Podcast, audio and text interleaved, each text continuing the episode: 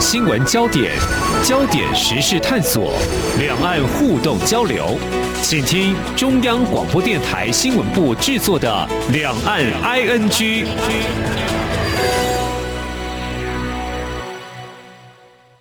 大家好，我是宛如。今天是七月八号，星期四。我们在今天的节目呢，想跟大家来谈一个未来城市在天下最近出的一篇报道哦。哇，这个看的真的让人觉得好想看下去。所以呢，哎，宛如今天特别请频道的总监方玉来跟听众朋友聊一聊这个报道的标题叫做《新冠病毒起源现新证据》。去年美国不想气凶，如今为何重启调查？哇，这实在是太有意思了！我我必须承认，老王，如果我自己在看这一篇文章的时候，就好像在看一个侦探小说，你知道吗？就是到底我们要怎么样去找到这个源头？好，真凶到底在哪里？啊，说的有点夸张了。但是我想今天就跟大家来谈跟疫情有关的新闻。那我先简单的讲一下，说，哎，其实台湾现在的疫苗还蛮陆续到货的，不。不敢说充足了，但是就陆续到货。像台湾订购的 A Z 疫苗啊，在昨天到了六十二万剂。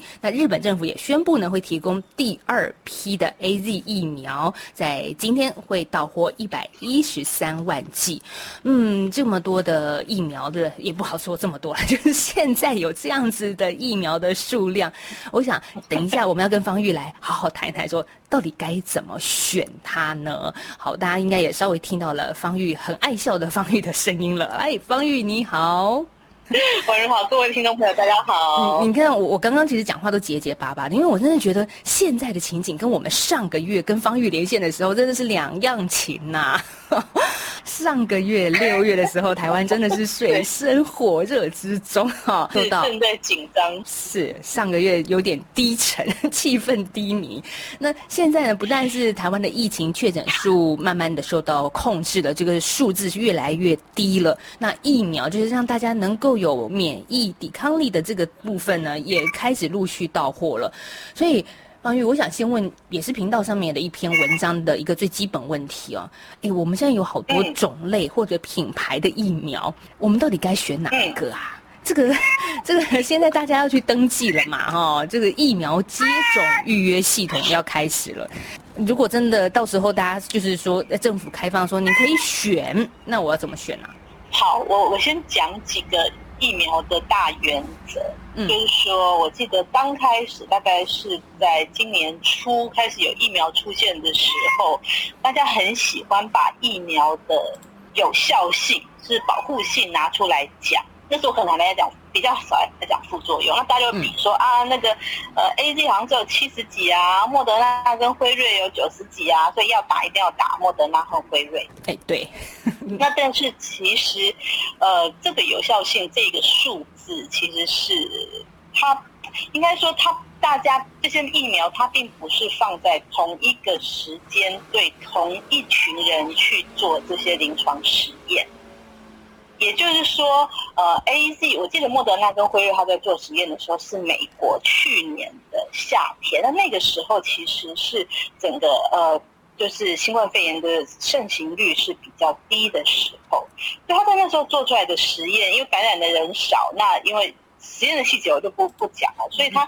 其实做出来的结果，它的保护性就比较高。可是 A Z 它是在很多地方，然后而且是在冬天，我觉得那个时候的疫情是相对严重的，所以它做出来保护力比较低，就是说感染的人会比较多。嗯，所以其实并不能不并不能只看就是有效性这个数字就判断说啊 A Z 不好或莫德纳辉瑞比较好。所以这是。打疫苗的第一个迷思，嗯，就是他们当时在实验有效性的时候，其实不是同一个池子的人，然后打三种、四种疫苗，大家去比较，不是这样子的。好，不是不是，就是即便是时间实验的时间也不一样。你看，如果是去年在台湾实验，你就会想说，哎，怎么打疫苗人全部都没有感染？那是因为台湾没有疫情。但是你现在如果在台湾做实验，就发现，哎，怎么好像有人感染了耶？那就代表疫苗比较不好吗？不是，是代表台湾的疫情现在比较就是普遍。对，这实验当中的这个叫什么变数，其实蛮多、蛮复杂的啦。所以，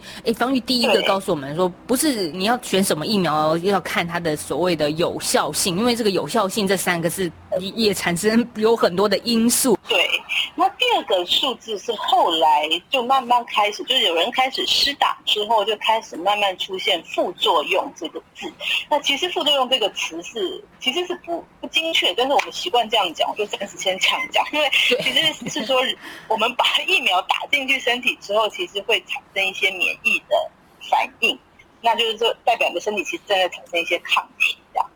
对，你会产生一些不舒服的状况，但那其实就是并不是叫做。不不是副作用，而是免疫身体正在产生免疫的反应。哎，可是你知道最近我们一直都在讲那个副作用，你知道都感觉很负面，你知道吗？可是呢，自己也有一些朋友打啦，然后他们就就是有些人是年轻气壮的嘛，然后就会说哦，他开始什么发冷发热，然后又开始怎样酸痛，经过了怎样的一个历程，看了让人觉得好可怕。但其实有 有一种说法是，越年轻你的。这个反应会越激烈，就表示你是健康体，这这这是一件好事嘛？是这样吗？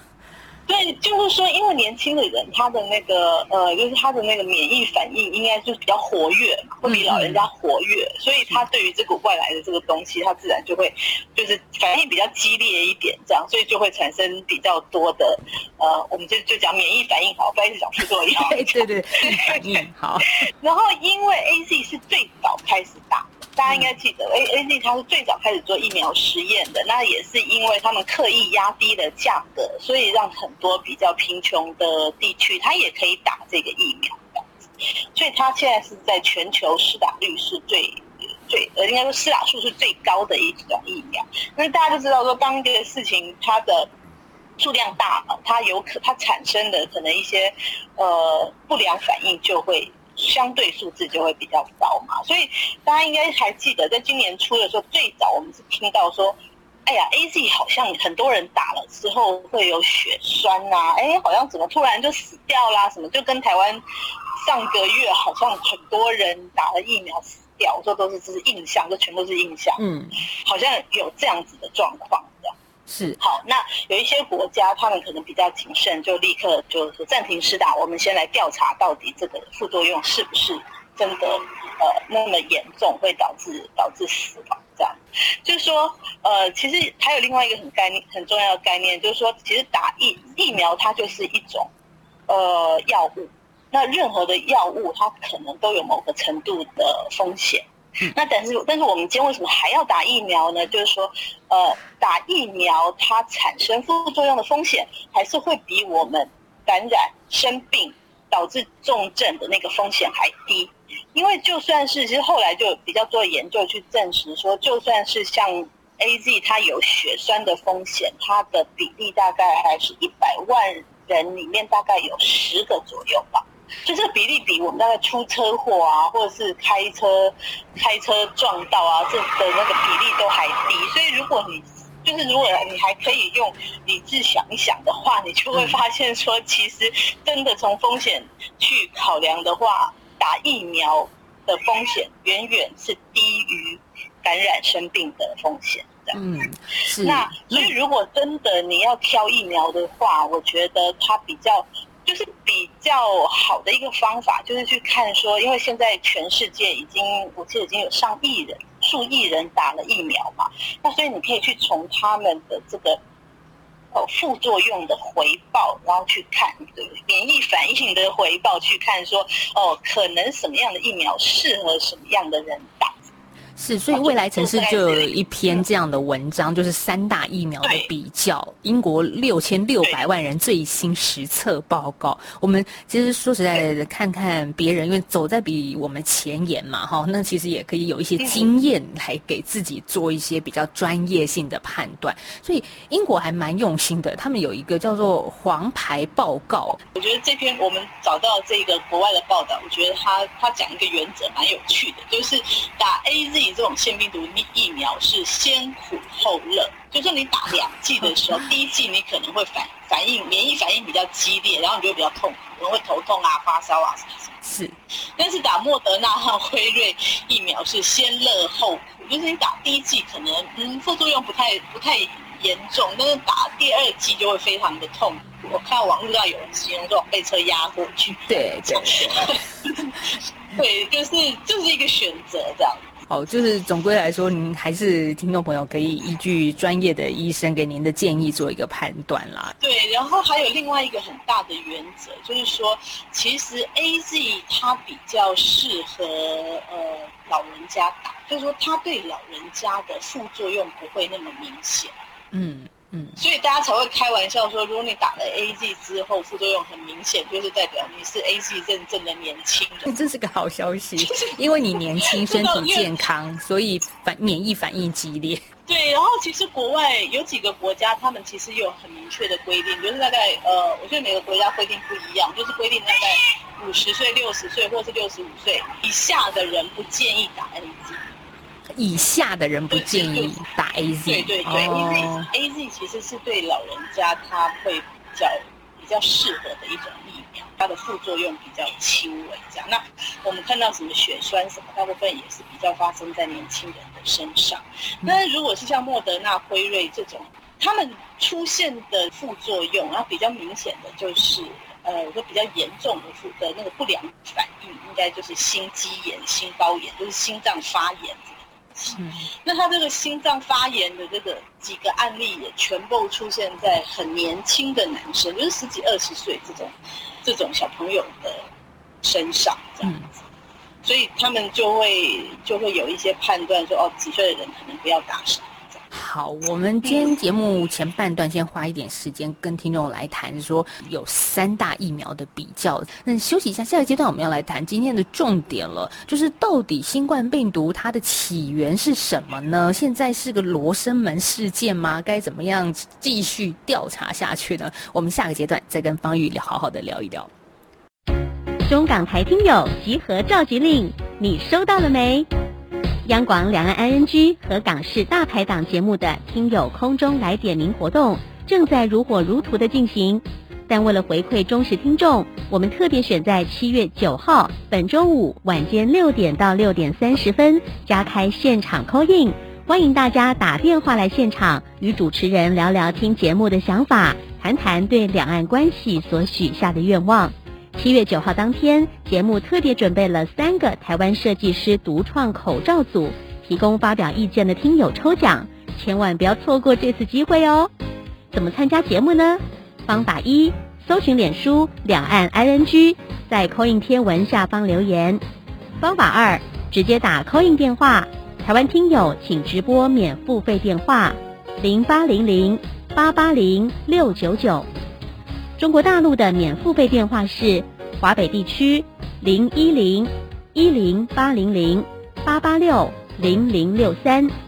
华中华南地区零一零一零八零零一八六零零六三，其他地区听友请打免付费专线。马来西亚、菲律宾、纽西兰、英国、法国是零零八零零五五一六五五一六。泰国、新加坡零零一八零零五五一六五五一六，美国、加拿大请拨零一一八零零五五一六五五一六，澳洲零零一一八零零五五一六五五一六。方法三：加入我们的微信 Good Morning 底线 Taiwan，在现场节目期间留言。七月九号星期五晚上六点到六点三十分。欢迎您来 call in 谈中港台抽奖品哦。新冠肺炎疫情来势汹汹，要怎么办？别担心，只要确实的勤洗手，就能有效防范哦。对对对，洗手口诀我都记住了，要内外夹攻大力丸。彻底清洁手掌、手背、指背、指缝，还有大拇指跟手腕。最重要的是，整个过程要搓洗四十到六十秒，才算是有效的洗手哦。RTI 中央广播电台，跟你一起守护健康。阳光就是阳光，成了我的翅膀。阳光就是阳光，任你自由飞翔。阳光肩膀。阳光是你，是我生命的翅膀。继续回到未来城市在天下频道的连线，在今天是礼拜四，我们连线的是频道总监陈方玉。好，方玉呢，因为现在跟宛如一样，我们都是持续的在家工作，所以大家刚刚呢，其实上个阶段可以听到各式各样包罗万象的声音哦。因为方玉长期在家，然后他家又有不少只猫哈，所以在旁边都一直很想发言。其实刚刚是同一只，哦，真的，他只要他只要看到我在连线，或者是不理他，他就会跑来，就是争宠躺在电脑嘛。旁边。对，没错。是，所以这也是家里的宠物在这个疫情之下，会感觉到哇格外的新鲜，就因为主人经常在家，没有外出。所以真的，这个疫情改变了不少人的生活。当然，对猫咪来说，应该也是一个是怎样幸福的这两个月。好，但但是我我们也很想知道啊，这到底新冠病毒它的起源是什么？哎，我们怎么样去做进一步的调查呢？好，未来城市它在这最近有一篇文章非常受到的欢迎哦，来方玉，我们来一个一个来帮大家解答。我觉得我看到，我我先讲为什么我们会会做这一篇文章。嗯一开始其实是我们就是看到拜登，他大概是在上个月的时候就宣布说，他要来追究这个结果，就是呃就是病毒的真正的起源，然后嗯并要求他们要在呃90九十天天内出一嗯份、对出一份新报告。那时候我就觉得很奇怪，说，哎，这件事情我以为已经，嗯，就是盖棺论，呃，那说对，应该是我们后来没有再追了，所以我以为他们就已经确定说，哦、这个病毒就是就是实验室里面漏出来。那因为我记得去年这个时候，其实那个时候我跟另外一个专家就是林清勇，也是在从这个病毒的病毒的一些演化的原理去去看，说到底有没有可能这个病毒是人工实验室做出来，还是自然演化？那那时候我们就发现有一些状况，就是说奇怪，有些东西就似乎就是一直没有办法解释。那或者说，如果它是自然演化的话，那个演化的速度也太快了一点。但是因为我们就是没有，就是没有继续的研究，所以只能做一些揣测这样。那后来到了上个月，我就看到了《浮华世界》，它有一篇非常大的报道，这个大概是应该有上万字的报道，怎么看都看不完。那那真的是很像在看那个侦探小说这样。那所以后来我就请我们家的编译来去看一看，说到底现在是为什么这个调查又被说要重启？那到底他们就发现了什么新证据？那呃，因为真的中间太多错综复杂的细节。我有听过一派说是实验室，不是说什么他是呃实验室里面做一些什么我违反伦理的实验吗？是啊，然后也有人说是呃起源于武汉那个海鲜市场吗？然后也有人说是美国自己露出来的啊，就是各式各样的说法都有。但但是似乎也都没有哪一个特别获得证实，就是我们只听到有一派说法，那但是这个说法大家都信服吗？也也不确定。嗯嗯去年的状况是这样，那其实主要就可以分两派，一派就是自然来源派，一派就是实验室泄露派这样。那其实去年一直比较压倒，就是那个声量比较大的，就是那个自然来源派，因为其实有呃，大概去年二二月大概就有呃二十七个科学家，他们在国在那个非常重要的一本医学期刊叫《赤洛针》上面就发表声明，认为说，呃，这个病毒它其实就是来自野生动物，这样，那不会不可能是实验室外泄。那另外一个。另外一个实验室外泄说这一派他落败的原因，其实也跟我们川普总统有关系。大家也知道，川普他他讲话就是比较呃，应该说比较口无遮拦一点这样子，所以他他其实一直拿这件事情在攻击中国。嗯那所以因为大家对他的印象就是他是一个不理性啊，他讲话都没有科学根据，而且甚至讲常讲出一些违反科学的话，所以科学家们其实有一点也很怕自己。如果主张实验室外泄说，就会被化为就是啊，你就是川普的同路人啊，你你就是相信这种非科学的东西这样。嗯，所以派的那实验室外泄说这一派就不太敢讲，所以整个去年都是那个呃自然来源说比较占上风这样。好，所以方玉，其实如果我们在川普当总统的时候说这个是一个从中国武汉病毒研究所，就就好像变成是一个政治性的讨论了，就少了一个科学家的一个判断。在川普下台啦，大家可以比较理性的讨论这件事了吗？对，所以可能是因为这个原因，所以那个呃那个病毒是实验室泄露说这一派的人就不敢出来讲。为什么你们的标题又提到说，去年其实美国是不想气胸的，现在重启调查，就是美国在这件事情上也不是全然的呃中立。没错，我看我们看到的证据似乎也是这样，就是说，我现在美国他们好像也有赞助中国实验室这一类的实验，嗯，但我猜他可能并不知道那个细节是什么，或是中间实验。过程中有一些，呃，并不符合伦理部分，他们可能不清楚，又又又或者是他们默认，不知道。那总之，总之，去年美，我记得美国在这个事情里面是有一些，我记得是一些金流在里面。嗯，所以就让这件事情美国要进行调查，可是也不能置身事外了。那现在比较科学的一种说法，我们到底新冠病毒的源头，它的新证据在哪里呢？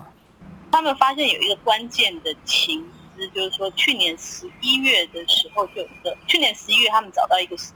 一个过去没有被重视的一个报告，就是说。他们发现，在二零一九年的十一月，就是爆出第一个案例之前，其实就有三个武汉病毒研究就像是因为感染新冠肺炎就，那他们也都参与这个冠状病毒攻救，所以他们认为说这个很有可能才是真正的病毒起，就是这个源头不是所谓中国我们看到的海鲜市场，而是在早之前第一例的确诊。是在实验室的研究人员，这也是美国国务院所发布的一个关于病毒研究所的一个事实资料。但是这一年多来、两年来，其实并没有被重视。对，可能他们也选择性的不要看见。啊 是。所以，如果这件事情是美国国务院所发布的，那这个也就是说，它的确是一个从实验室外泄的一个病毒了。如果我们这样子推论的话，看起来是有这个可能。那然后，麻省理工学院和哈佛大学他们也发现说，病毒的有一些特征，就是它的病它的突变是在某些定点上。那这不太像是两种。不一样的病毒后，它自动就是透过不断的繁衍，然后连续传代而引发的变异，所以觉得很有可能是人为产生。如果我们这样子推论是人为产生，那不就矛头就指向了中国吗？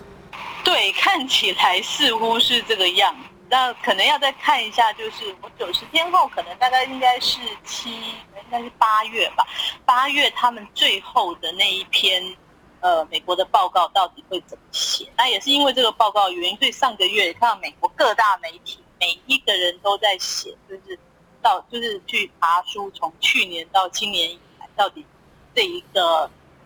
这一个就是病毒到底从哪里来的这一事情是怎么样的演变，所以还蛮有趣的。他们现在终于开始反省，就是让更多的更多的那个意见可以被看到。嗯，这也是拜登所在五月底的时候下令要求三个月内要彻查源头，所以可能八月底的时候大家可以看到更进一步的研究结果。呃，其实现在我一直有个好奇哦，就是一直不断的去研究会不会。太迟了，因为过去我们也看到，世卫专家也在疫情爆发后一年才到中国去做调查。那那那现在还持续在研究，我觉得当然是好事啦。只是说，很多事情会不会已经早就看不见了呀？这也是很有可能的，因为我们其实这篇文章前面也有提到说，其实一开始的就是一当这个事情一爆发之后，中国其实就它破坏了蛮多的证据。包括那个那个海鲜市场啊，全部重新的消毒啊，然后实验室也有重新的消毒啊，然后他也开始就是拒绝做那个，就把某些记者赶走啊，然后也不让世贸的那个调查团去调查，所以我相信很多证据应该都已经见了。但我觉得比较重要的是，美国他们这边终于也发现说，其实，在去年他们支持那个病毒是自然起源的那一派里面，其实有蛮多的问题，包括其实有些人他可能是有一点是有点是被威胁或是被利诱而去去联署，对，去支持那一套自然起源说的说法这样。那至少当他他他已经分清楚说哪些人的话是可以相信，哪些人的话是不能相信的时候，美国那边应该可以产出一个比较接近事实调查这么乐观美美国的科学家他们也被威胁，有受到压力之下去。他们自己对啊，他们自己内部就有，因为有一些人也在跟中国合作实验，嗯，所以就是跟那个武汉实验室那个石正丽研究员那边有合作实验，所以他们就会，他就会，不是这个科学家，他就会请他的朋友说：“哎，你不要联署这样。”有有这样子的，也有这样的状况发生。是，其实但这些过去如果不是因为重启调查，我们都不会知道，其实我们以为我们看到的事实背后，其实也是经过背背后的事实，其实也是被经过操弄的，而看到对这样子的一个结果。那其实中国的力量真的蛮大的，因为报道里面也提到，五月二十四号，中国在世卫大会也对于重启调查这件事做出了反击，拒绝参与。其实如果没有中国的参与，这个重启调查的意义其实就大打折扣了。对啊，就是因为那个是事发的事发的地点，所以等于说他他不太，他只能从从事后的一些病毒或基因的定序的时间啊，或者是这种很科学研究的角度去去推论这个病毒到底，他就我想他应该就没有办法第一第一线的反应去做这些认证，而且就算他去到中国，我相信就像我们前面讲，因为其实证据都已经在被破坏，所以我也怀疑他们都找到什么。嗯，你也怀疑他能科学家们能看到些什么东西？对啊，对啊，对啊，嗯，对啊，不然就像一年前世卫专家去可能去做一些参访，哈，这些参访或对，者只是参访而已。就就就让人觉得说啊，怎么只有这样？因为大家对这些专家们其实是带着一些一些期待，希望他们能够解答出问题。可是，可是看到的整个他们能拿到的资料也是很有限。对对。好，那我们就也只能看看接下来美国这边会有什么样的一个调查了。我们在今天礼拜四的节目访问到是未来城市在天下频道总监陈方玉，谢谢方玉跟我们来谈这两篇在最近频道上非常受到关注的文章，谢谢方玉。谢谢宛如。一起听最有 feel 的台湾之音。